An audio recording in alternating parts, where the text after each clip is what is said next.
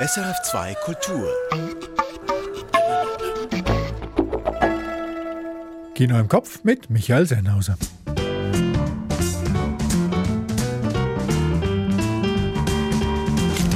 Ann Meyer stellt uns den großen Oscar-Gewinner Nomadland von Chloe Schau vor.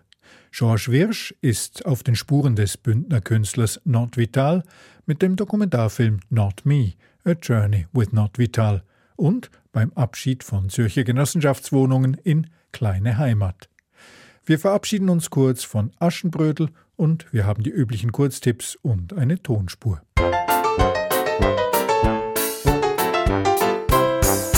Hier also jene fünf Filme im aktuellen Kinoangebot, die Sie möglichst bald sehen sollten.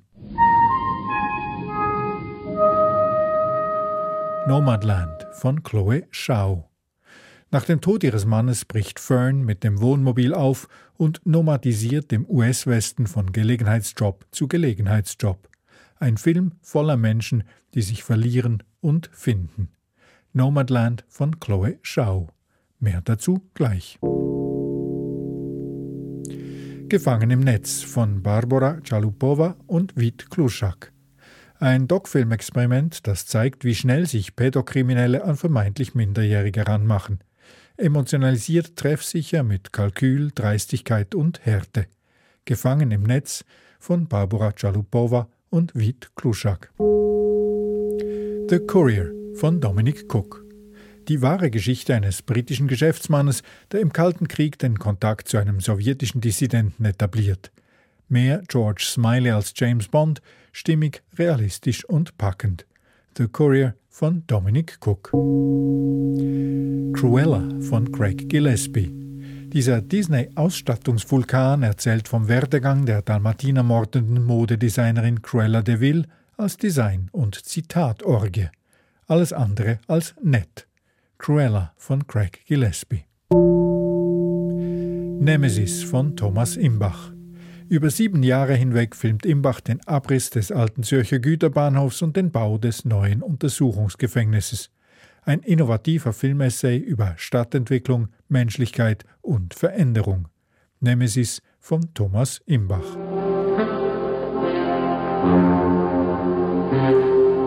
Unsere Tonspur heute ist etwas schrill, dafür aber unverkennbar. Alright, folks, Showtime. Aus welchem Film stammt dieser Ausschnitt? Where's that baby? Where's he at? Go find him, honey. Cut it out, Glenn. He's asleep right now. Shit. I hope we didn't wake it. Can I just sneak a peekaloo? What's his name? Uh, uh, hi, um, hi, Junior, till we think of a better one. Well, why don't you call him Jason? I just love biblical names. If I had another little boy, I would name him Jason, Caleb, or Tab. Oh, he's an angel. He's an angel straight from heaven. No, honey. I had all my kids the hard way. You just got to tell me how you got this little angel. What do you do? Just fly straight down from heaven. Well, You're going to send him to Arizona State. Wer die dominante Dame sein könnte, haben Sie wohl schon erraten. Wenn nicht, Auflösung wie immer am Ende der Rolle. Der Film Nomadland ist der wohl meisten ausgezeichnete Film der Saison.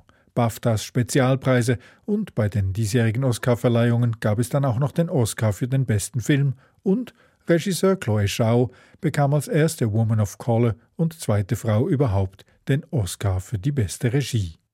Ann Meyer hat Nomadland gesehen. Even though sometimes it might seem like the opposite is true, I have always found goodness in the people I met everywhere I went in the world. Wo es sie auch hin verschlagen hat, überall fand sie Gutes in den Menschen, die sie kennenlernte. Das sagte die Regisseurin Chloe Zhao bei ihrer Dankesrede an den Oscars dieses Jahr. Und so ergeht es auch der Protagonistin in ihrem Film Nomadland. In Nomadland begleiten wir die etwa 60-jährige Fern bei einer ungewöhnlichen Reise. Fern hat ihren Job und ihr Haus verloren. Vor kurzem ist ihr Mann gestorben. Das Nötigste hat sie in ihren Van gepackt. Und mit dem fährt sie nun durch die USA. Überall trifft Fern auf Menschen, die wie sie in ihren Autos leben und Arbeit suchen. Diese Wanderarbeiterinnen und Arbeiter sind eine Folge der Finanzkrise von 2008 Armut und erschreckend niedrige Renten zwingen sie dazu, auch noch im hohen Alter zu arbeiten. Inzwischen haben sich Gemeinschaften gebildet, die das wenige, das sie haben, miteinander teilen. Es sind warmherzige Momente, wenn Fern wie hier auf einem Campingplatz bei der Essensausgabe wartet und von ihren neuen Freundinnen umsorgt wird. Es gibt sogar veganes Essen. Es ist höchst beeindruckend, wie es Regisseurin Chloé Zhao schafft, den Lebensstil dieser modernen Nomaden so realistisch darzustellen und dabei ständig die Balance behält, nichts zu beschönigen und nichts zu überdramatisieren. In einem Moment muss Fern ihren Van von Ameisen befreien oder bei bitterster Kälte draußen schlafen, wortwörtlich ums Überleben kämpfen. Im nächsten Moment ist man mit ihr überwältigt von der Schönheit der Natur, den Weiten des Westens der USA und ihrer neuen Freiheit. Trotz der schweren Thematik der Altersarmut ist Nomadland also kein hoffnungsloser Film. Fern arbeitet mal als Campingaufsicht, mal als Erntehelferin und immer wieder bei Amazon. In diesen Szenen ist man aber irritiert, wenn Zhao nur die positiven, gemeinschaftlichen Aspekte dieser Arbeit betont. Man sieht, wie Fern fröhlich durch die Gänge des riesigen Warenlagers geht und mit ihren Kolleginnen witzelt. Oder wie sie in der Mittagspause neue Leute kennenlernt. Linda May, and I'm Fern.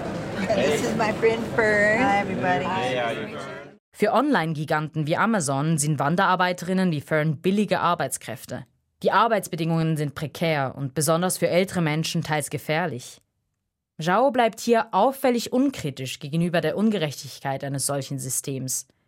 Nomadland ist kein politischer Film. Es ist ein persönlicher. Einer, der liebevoll nahe bei seinen Protagonistinnen und Protagonisten bleibt. Weil Nomadland so authentisch ist, vergisst man manchmal, dass es kein Dokumentarfilm ist. Zhao schuldet es damit ihrem Publikum also nicht zwingend, ökonomische und sozialpolitische Zusammenhänge zu ziehen.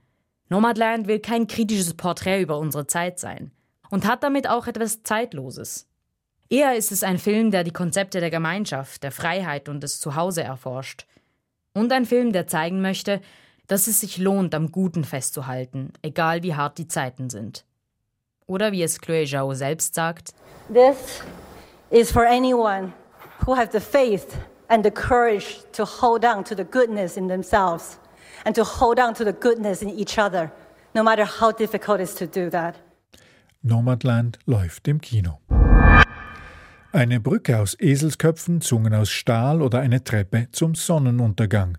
Der Unterengadiner Künstler Not Vital ist mit seinen Bildern und Skulpturen international erfolgreich.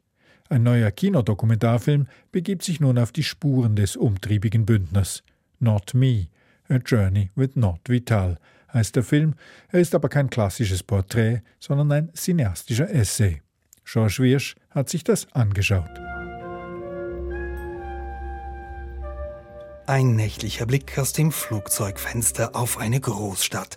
Dazu spielt der Jazz-Trompeter Nils Petter Mulvar. Das ist schon mal schick. Ein Mann mit Hut streift durch die Gassen von Beijing. Es ist Not Vital. Der Bündner Künstler ist in China und die Musik stammt jetzt von einer obskuren Gitarrenband aus Japan.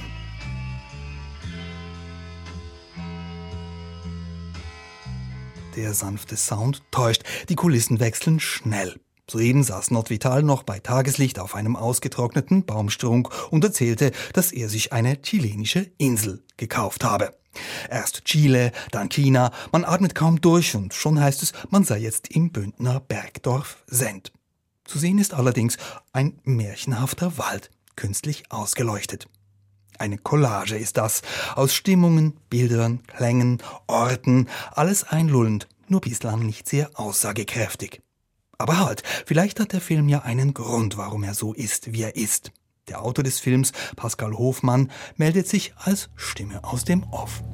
Nott willigt ein zu einer gemeinsamen Reise ins Unbekannte. Er macht mir klar, der Film soll keine Objektivität vorgaukeln und die Zügel bleiben in meinen Händen. Was mache ich hier eigentlich? Die angekündigte Reise ins Unbekannte, die führt um den Globus nach New York, Kairo und ins Schloss Tarasp. Patagonien und Peking hatten wir schon. Nordvital ist ein Kosmopolit, das sagt er selbst. auf Romansch. Hier und hier und hier müsse er noch hin auf dem Globus und all das noch vor Weihnachten in nur zwei Monaten.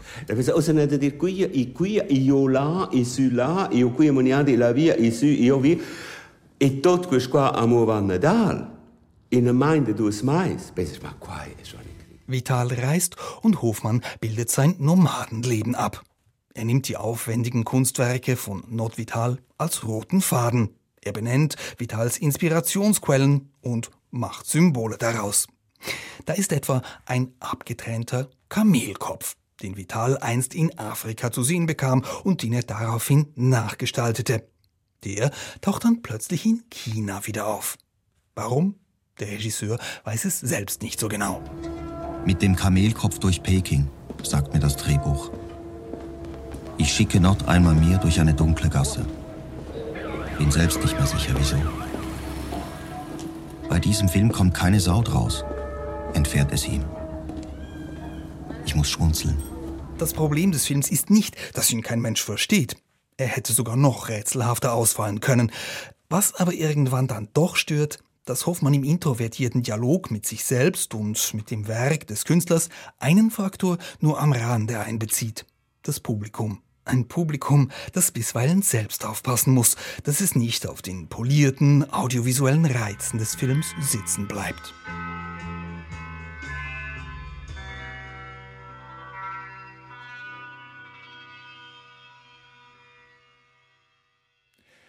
Ein Beitrag zum dokumentarischen Essay Not Me, A Journey with Not Vital von Pascal Hoffmann und Benny Jahrberg. Der Film läuft zurzeit in den Schweizer Kinos. Es ist eine Sorge, die viele Menschen in alten Mietwohnungen plagt. Die Sorge, dass eines Tages die Ankündigung im Briefkasten liegt, die Wohnung wird gekündigt, das Haus wird abgerissen oder gleich die ganze Wohnsiedlung. Wenn Platz geschaffen werden soll für ein neues Bauvorhaben, dann müssen auch ältere, eingesessene Menschen das Feld räumen. Von einer solchen Vertreibung handelt der Schweizer Dokumentarfilm Kleine Heimat. George Wirsch. Zum Ende wird's dramatisch. In einer Zürcher Vorstadt fährt der Abbruchbagger vor. Neues entsteht, Altes muss weichen.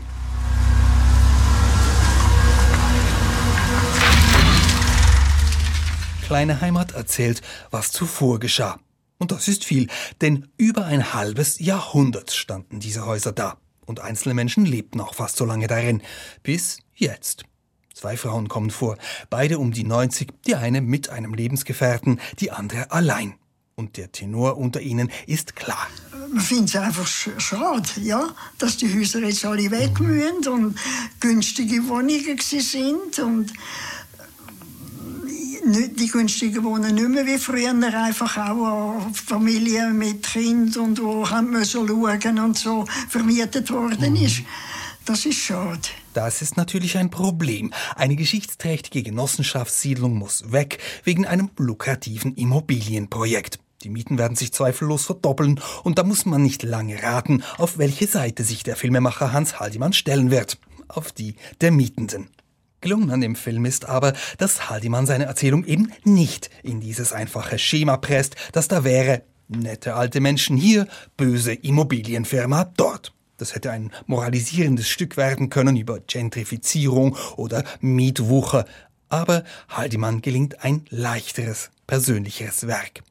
Er löst sich angenehm vom Thema und spielt stattdessen den Charme der Leute aus, die er vor der Kamera hat. Plötzlich geht es gar nicht mehr um Zügelstress oder um das Loslassen von alten Möbeln, sondern es hat Platz für eine spontane Liebeserklärung. Aber muss etwas, muss ich, etwas muss ich sagen, wie der Gelegenheit, das würde alles nicht nützen und wäre alles irgendwie wertlos, wenn man nicht den richtigen Partner hätte. Und äh, egal, wo ich hingehe mit, mit meinem Partner, werde ich einfach überall glücklich sein. Und das ist ganz wesentlich. Das ist die Hauptsache. Jawohl. Ja, alles andere ist nützt nichts, nützt gar nichts, oder? Solche Momente, die nur am Rand mit dem Thema zu tun haben, sind die besten im Film. Und Haldimann bringt viele davon unter. Das gelingt ihm, weil er sein Personal streng limitiert. Drei ältere Menschen porträtiert er und mehr nicht. In der betroffenen Siedlung würden auch junge Leute leben, aus Eritrea, Syrien, Somalia. Doch die lässt Haldimann weg. Zusätzliche Schicksale hätten den Film wohl überladen. Und so sieht man stattdessen eine über 90-jährige Schweizerin, die an einer Familienfeier mit Kasperli-Figuren dem Urenkel ihre Situation vorspielt. Hallo, grüezi Kinder. Hallo, grüezi miteinander. Wir sind jetzt doch da an der Kleweitstrasse. Jetzt wollen sie das Haus abreißen und alle Leute müssen fort und ich auch. Ich weiss noch nicht, wo ich hin muss. Wir sehen es dann. Ciao miteinander. Humorvoll geht diese Rentnerin mit ihrer Wohnungskündigung um und Haldimann übernimmt diese Gelassenheit hinter der Kamera. Er porträtiert warmherzig und das macht kleine Heimat zu einer Wohltat. Denn dass die Lage im Hintergrund ernst ist, das erklärt sich von allein. Der neue Schweizer Dokumentarfilm Kleine Heimat von Hans Haldimann läuft zurzeit in den Kinos. Und Abschied nehmen hieß es diese Woche auch vom beliebtesten Aschenbrödel im deutschen Sprachraum.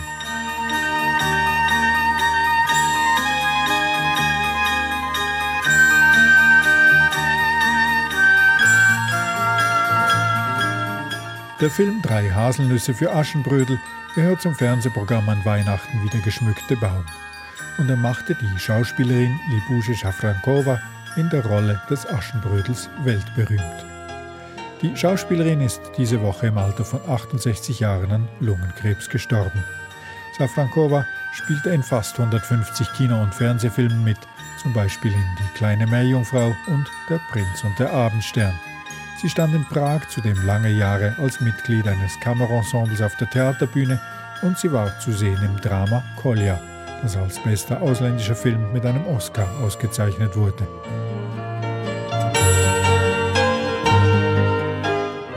Ja, und was war unsere Tonspur heute? Da hörten wir die unvergleichliche Frances McDormand, die eben brilliert in Nomadland, in einer frühen Rolle im zweiten großen Film ihres Mannes und dessen Bruders. Die Coen-Brüder erzählten mit Raising Arizona 1987 die wilde Geschichte des Ladendiebs H.I., gespielt von Nicolas Cage, und seiner Frau Ed, einer Ex-Polizistin, die ihn einst verhaftet hat. Die beiden bleiben kinderlos und entführen darum ein Baby, einen der Fünflinge des Millionärs Nathan Arizona. Keine Frage, die Sache wird so kompliziert wie komisch. Aber in der gehörten Szene kommt H.I.'s Boss mit seiner Frau Dot zu Besuch und Dot, eben gespielt von Frances McDormand, will unbedingt das neue Baby sehen. Where's that baby? Where's he at? You'll find him, honey. Cut it out, Glenn. He's asleep right now. Oh, shit. I hope we didn't wake it. Can I just sneak a peekaloo? What's his name? Uh, uh, hi, um, hi, Junior, till we think of a better one. Well, why don't you call him Jason? I just love biblical names. If I had another little boy, I would name him Jason, Caleb, or Tab. Oh, he's an angel. He's an angel straight from heaven. No, honey. I had all my kids the hard way. You just got to tell me how you got this little angel. What do you do? Just fly straight down from heaven. Well, You're going to send him to Arizona State. Die von Frances McDormand gespielte Dot, eine ebenso rücksichtslose wie dominant herzliche Dampframme von Frau, eine unvergessliche Figur aus Raising Arizona von Joel und Ethan Cohen aus dem Jahr 1987. Ach, und wenn wir schon von speziellen Filmen reden, in Basel startet nächste Woche am Mittwoch das kleine, aber ziemlich einzigartige Bildrausch-Filmfestival in seine zehnte Ausgabe. Wenn Sie Lust auf außergewöhnliche Filme und Überraschungen haben, dann sind Sie da genau richtig. Bildrausch-basel.ch Ich bin Michael Sennhauser und unsere Kinokurztipps, die finden Sie auch jeden Donnerstag schriftlich auf sennhausersfilmblog.ch. Danke für Ihr Interesse und viel Vergnügen im Kino.